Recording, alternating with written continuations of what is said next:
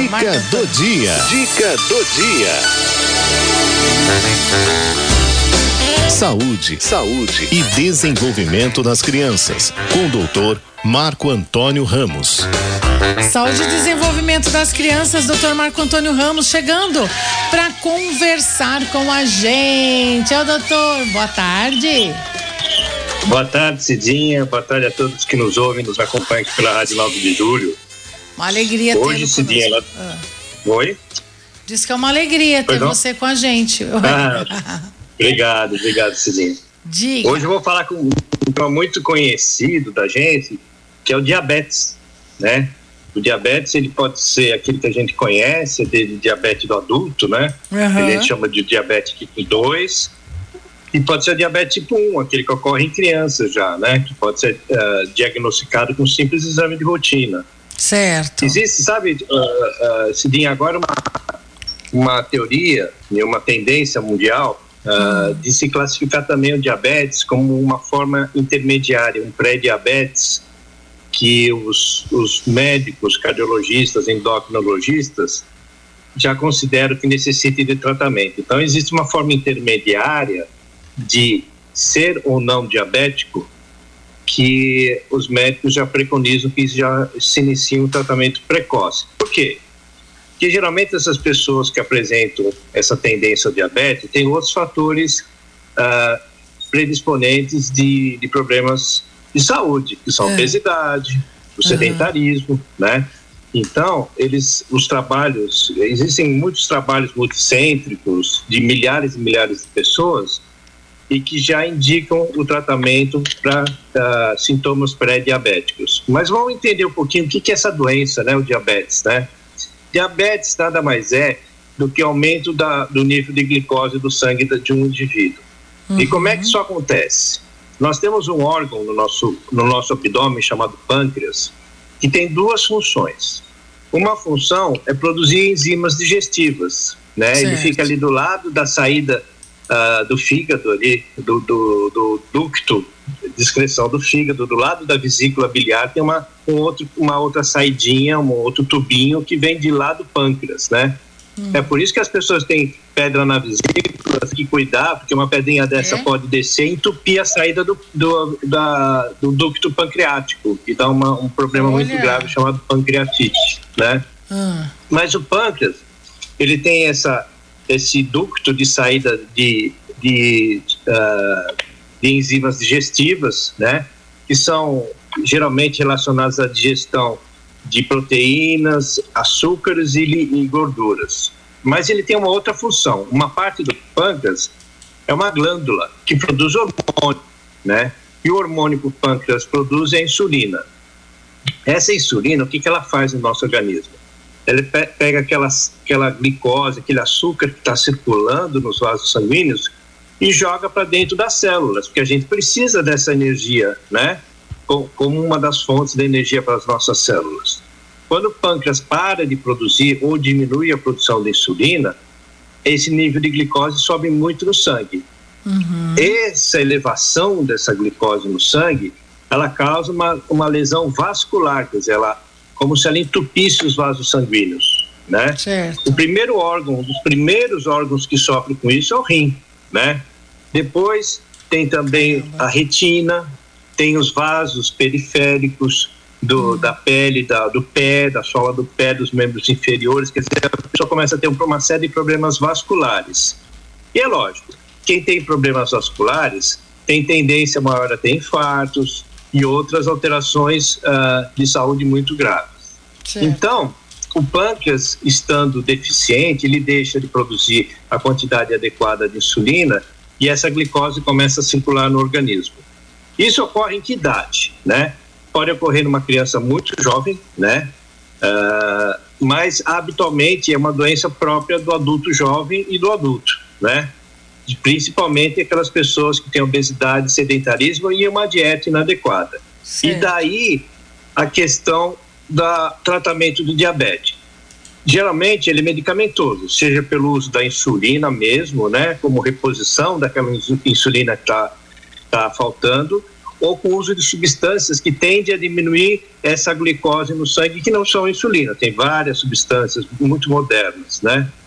Ah, uhum. Mas também requer uma atividade física regular, uma dieta adequada, o controle da obesidade, quer dizer, um tratamento que não é baseado só em medicamentos, é todo no estilo, uma mudança do estilo de vida, né? É. Aí pode até dançar, né, Cidinha?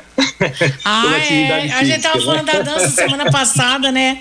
Uhum. Exato, ah. exato. Então, atividade física vale tudo, né? Mas aí tem que ter uma reeducação alimentar, né? Tem que ter o controle da obesidade e isso vai favorecer, inclusive, que o médico tenha controle sobre diabetes. E não adianta o paciente iniciar o tratamento de diabetes e não fazer nada disso, vai ser muito difícil colocar esse paciente nos níveis de glicose aceitáveis para que ele não tenha problemas no futuro. E quando que a gente deve monitorar isso? Pode falar, ah. Tem uma dúvida? Não, Pode tenho, falar. tenho, tenho. É, existe criança que, que, tem, que fica tomando insulina, o doutor? Tem? Isso, Chega exato. esse pode, ponto? pode ser uma situação uh, precoce, né?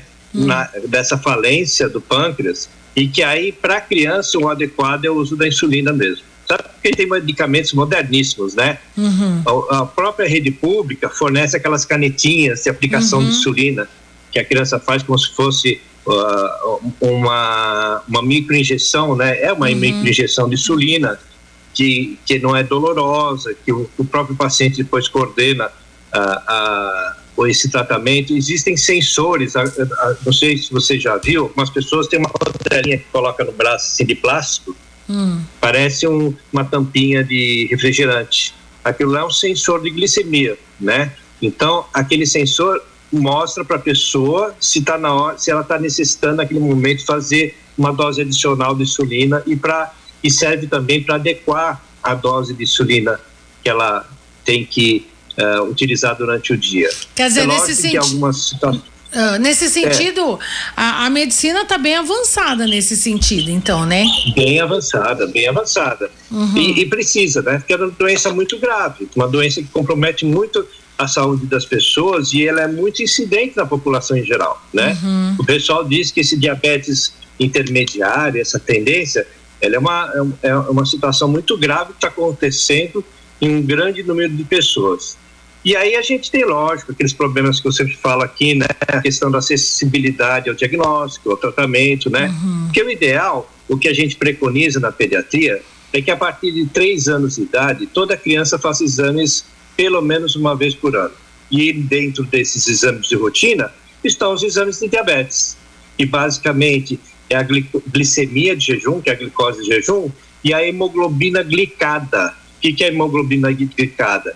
É um, um marcador que mostra a média da glicemia nos últimos dias. É melhor do que a glicemia isolada, porque a glicemia é aquela no momento da coleta, né? Uhum. E tem a hemoglobina glicada que mostra um período, uh, a média do último período de uma, duas semanas de como estava a glicose da, do paciente. Uhum. Mas nem sempre esses exames são acessíveis. Quem tem convênio e passa regularmente no pediatra provavelmente tem realizado esses exames dos seus filhos, mas a rede pública nem sempre dispõe. Então, se, se a gente tem uma estruturação e uma, um protocolo de investigação e de segmento, a gente consegue fazer o diagnóstico precoce daquele diabetes tipo 1, que acaba sendo um pouco mais grave, porque afinal de contas o paciente está exposto àquelas complicações do diabetes desde uma idade muito jovem, diferente daquele adulto, né? Que só vai ter diabetes depois de 50, 40 anos de idade, né? Então, é uma paciente que merece o controle, que não tenha na idade adulta todas essas complicações, né, Cidinho? Tem, tem alguma forma do pai ou da mãe desconfiar, né? Que será que esse menino uhum. tem problema de diabetes? Tem é, algum, algum sinal, assim? É. Por exemplo, ah, eu não, eu não fiz o exame, não levei, tem tempo que eu não levo no pediatra e tal. E, e, tem como tá. identificar isso ou não? Os ou sintomas precoces, é, o início de sintoma precoce só fazendo o exame mesmo. Não tem como a gente ter um uhum. parâmetro uh, clínico importante. Eu vou te contar uma história. Eu sou daquela geração, você sabe que a geração Uh, eu tô aqui em casa, né? E aqui do lado da minha janela está o Hospital do Mandaqui, onde eu trabalhei 15 uhum. anos aí no pronto-socorro. É. E isso foi no início da minha carreira de pediatra, 35 anos atrás. E nessa época a gente descobria quando a criança descompensava do diabetes. Chegava lá praticamente em coma, com cetoacidose diabética, que é uma alteração bioquímica no sangue, uh, passando mal, vomitando, meio em coma, sonolenta, e a gente fazia exame, a glicemia dava 400, 300. Né? Misericórdia. Né? Então, uh, por quê? Esses exames não estavam instituídos, né? É, não se fazia exame de rotina, uhum. né? Com a quantidade, com a frequência que a gente faz hoje. Hoje é muito difícil chegar no PS e encontrar uma criança chegar nessa situação. Acontece, a gente sabe disso, né? Não é todo mundo tem acesso a exames, uhum. mas é uma frequência muito menor. Porque os sintomas clássicos de diabetes, sabe qual é, Cidinha? Hum. Fazer muito xixi. Só isso. É? Né? Não é ter é. vontade de doce, que é, o pessoal acha que ah, meu filho está comendo muito doce, acho que ele está com diabetes. Não, não tem nada a ver uma coisa com a outra, né? Ele está comendo muito doce, ele está, se fizer isso a vida inteira, daqui a pouco o pâncreas dele, quando ele for lá, falar, não aguento mais produzir insulina, hum. porque você come muito doce a vida inteira, pode ser que ele desenvolva um diabetes tipo 2. Mas o fato de ter vontade uh, de comer doce ou comer muito doce na, na infância não tem nada a ver com diabetes. Qual que é a diferença das diabetes? Que, que tem classificação, não tem? É, a tipo 1, é, é, tem vários subtipos a tipo 1, tá? Mas ela é insulino dependente, quer dizer, a gente não consegue trabalhar com, com o uso de medicamento via oral, tem que ser insulina mesmo, injetável. Essa tipo a 1. diabetes tipo 2, tipo 1, tá. que geralmente é infantil, tá? Jovem, adolescente, infantil, tá? tá? Ou adulto muito jovem. E a tipo 2 é aquela da pessoa adulta ou idoso, né? Que é aquela quando o pâncreas falou, olha, não aguento mais uh, trabalhar uh, esse metabolismo e agora eu vou descansar aqui, entendeu? Só que essa, ela pode ser controlada, às vezes necessita de insulina, né? Óbvio, como toda diabetes.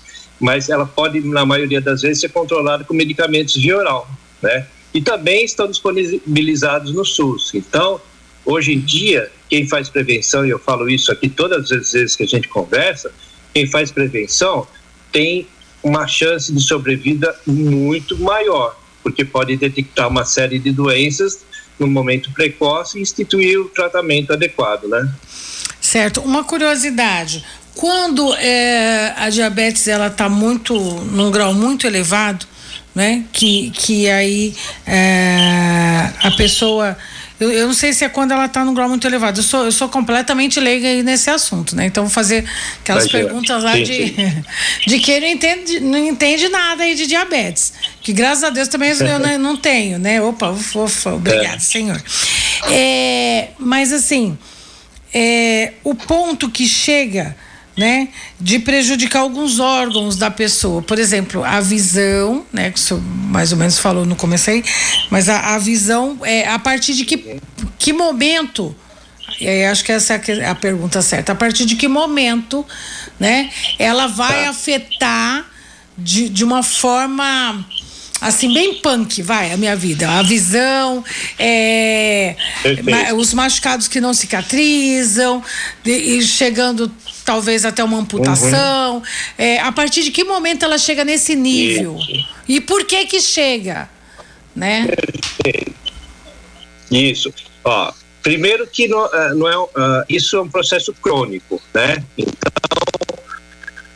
uh, se eu meço a minha glicemia hoje, a média da minha glicemia, a tal da hemoglobina glicada, ela continua muito alta, a glicemia acima de sempre acima de 120, uh, 150, 180, são índices que não são normais uhum. quando são médios. Lógico, depois de uma refeição existe uma tendência que essa glicose suba, mas depois o pâncreas libera a insulina e a glicose volta a descer, né?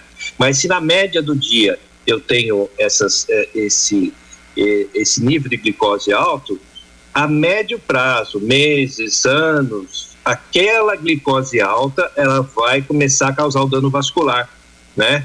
Então não é um período, uh, dizer assim, que em um mês de diabetes você já tem uma lesão. Não, você pode não ter, né? Mas esse um mês de diabetes, ele já interferiu na saúde do seu vaso sanguíneo, né? esses seis meses de diabetes já interferiram e assim por diante. Quanto mais uhum. tempo a gente fica exposto, maior é a lesão vascular, né? Uhum. E como eu disse, rim, uh, retina, coração, uh, extremidades, né? Vasos sanguíneos das extremidades. Uhum. Então, existe uma série de, do cérebro, né? Existe associação de, de diabetes com demência mais precoce, né? Então, tudo isso tem a ver com a saúde global do organismo, porque todas as células do corpo precisam daquela glicose. Se aquela glicose não entra na célula é, para alimentar aquela célula, vai existir sempre um prejuízo. E essa concentração de glicose fora da célula também vai favorecer o depósito de substâncias na parede dos vasos. E, a forma de evitar o diabetes é, é, uma alimentação saudável, exercícios físicos. Alimentação. Atividade. Primeiro, alimentação saudável, uhum. né? Uhum. Atividade física, né? Uhum. Regular, né? Mudar os hábitos alimentares, né? Uhum. Tudo que é bom de se fazer. Não ter vícios, né? Ter horário para dormir, uh, comer regularmente, praticar esporte, dançar, tudo isso vale, né? Isso então vale. a gente tá. precisa pensar que o nosso organismo ele necessita de um equilíbrio, principalmente do ponto de vista metabólico, né? E além disso, Cidinha, quem tem diabetes tem uma tendência maior de hipertensão arterial. Aí junta diabetes, hipertensão arterial, quer dizer, você vira, a gente acaba virando uma bomba relógio, né? De é. tantas comorbidades, ou seja, doenças ao mesmo tempo, comorbidades, é. né? Tem uma pergunta. Então, por isso que a gente tem que pensar ah. que a gente merece ter uma vida saudável, né? Curtir a nossa vida e não, de, não, devemos nunca descuidar da prevenção da saúde. É verdade. Tem uma pergunta aqui em áudio, vamos ouvir. É da Nívia. Vamos ver. Vamos.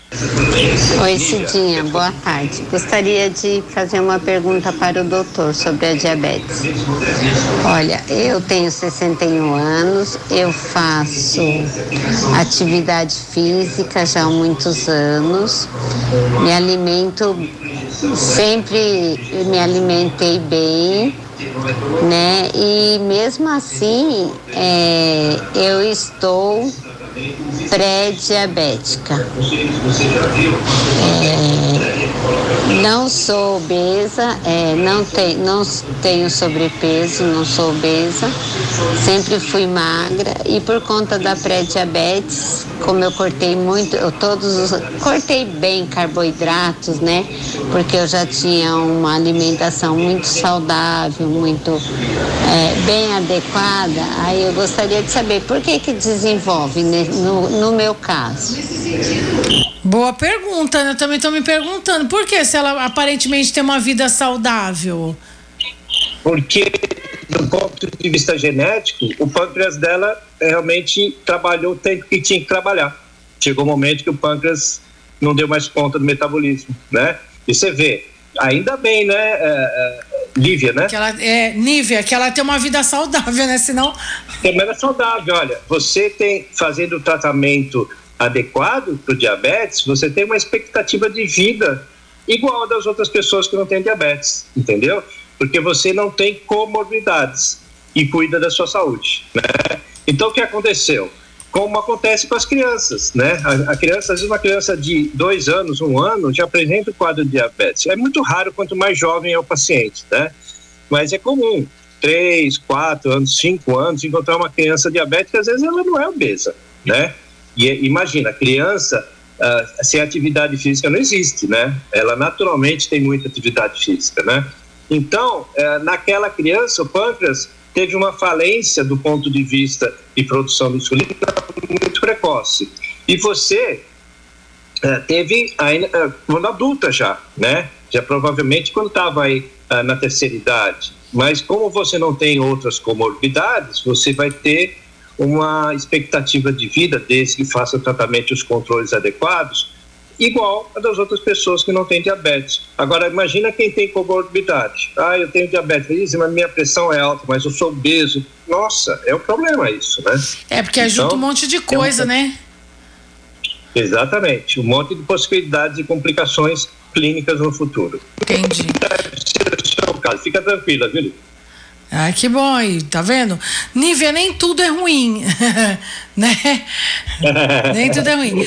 Ó, o Donizete, eu acho que é pergunta aqui, deixa eu ver aqui, se é. Lá de Minas. Cidinha, eu de novo, boa tarde, doutor. Uma pergunta.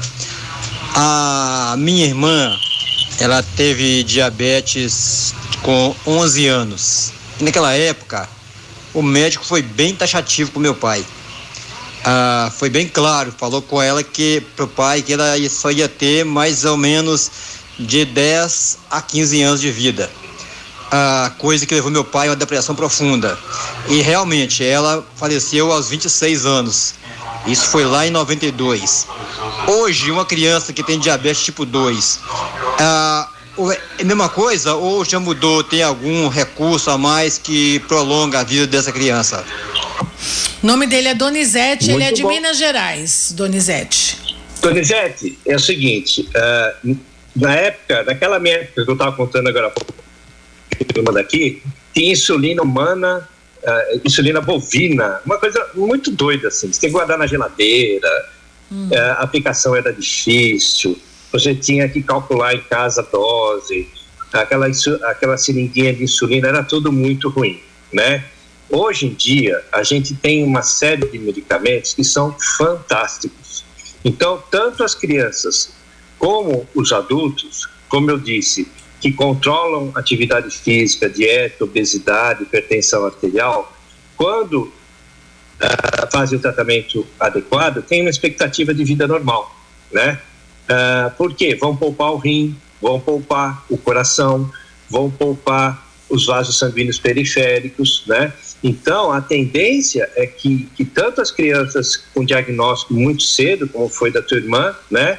Ah, desculpa, da sua sobrinha, tua irmã, me perdi um pouco quem era, irmã. mas assim, é, é, isso já não é o perfil atual, quer dizer, a gente fazer o diagnóstico no, no jovem com, com diabetes não quer dizer que ele vai, vai ter uma expectativa de vida curta, muito pelo contrário, né? Uhum. A, a, a gente vai ter um paciente que a gente vai ter que trabalhar muito com ele mas que ele pode ter uma expectativa de vida normal. Muito bem. Doutor, mais alguma orientação para o nosso público? Não, é, é, aquilo que eu sempre falo, né? Vida saudável, né? Uhum. Vida saudável. Temos que ter atividades, temos que controlar aquilo que a gente come, né?